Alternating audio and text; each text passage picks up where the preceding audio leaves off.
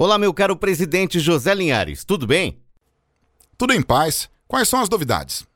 Estive no Instituto de Tecnologia de Massachusetts, MIT, nos Estados Unidos, e surgiu uma ótima ideia. Pensei na possibilidade de criarmos uma instituição voltada a desenvolver a tecnologia aeronáutica. Qual a sua opinião a respeito? Muito interessante. Inclusive, Getúlio Vargas deixou à minha mesa para assinatura a exposição dos motivos GS19, referente à criação do ITA-CTA. Percebi que não foi assinado em virtude da sua renúncia.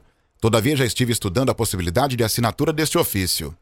É de extrema importância a assinatura da exposição dos motivos GS19 para o Brasil. Nosso país necessita de uma instituição de referência nos estudos aeronáuticos, não é mesmo?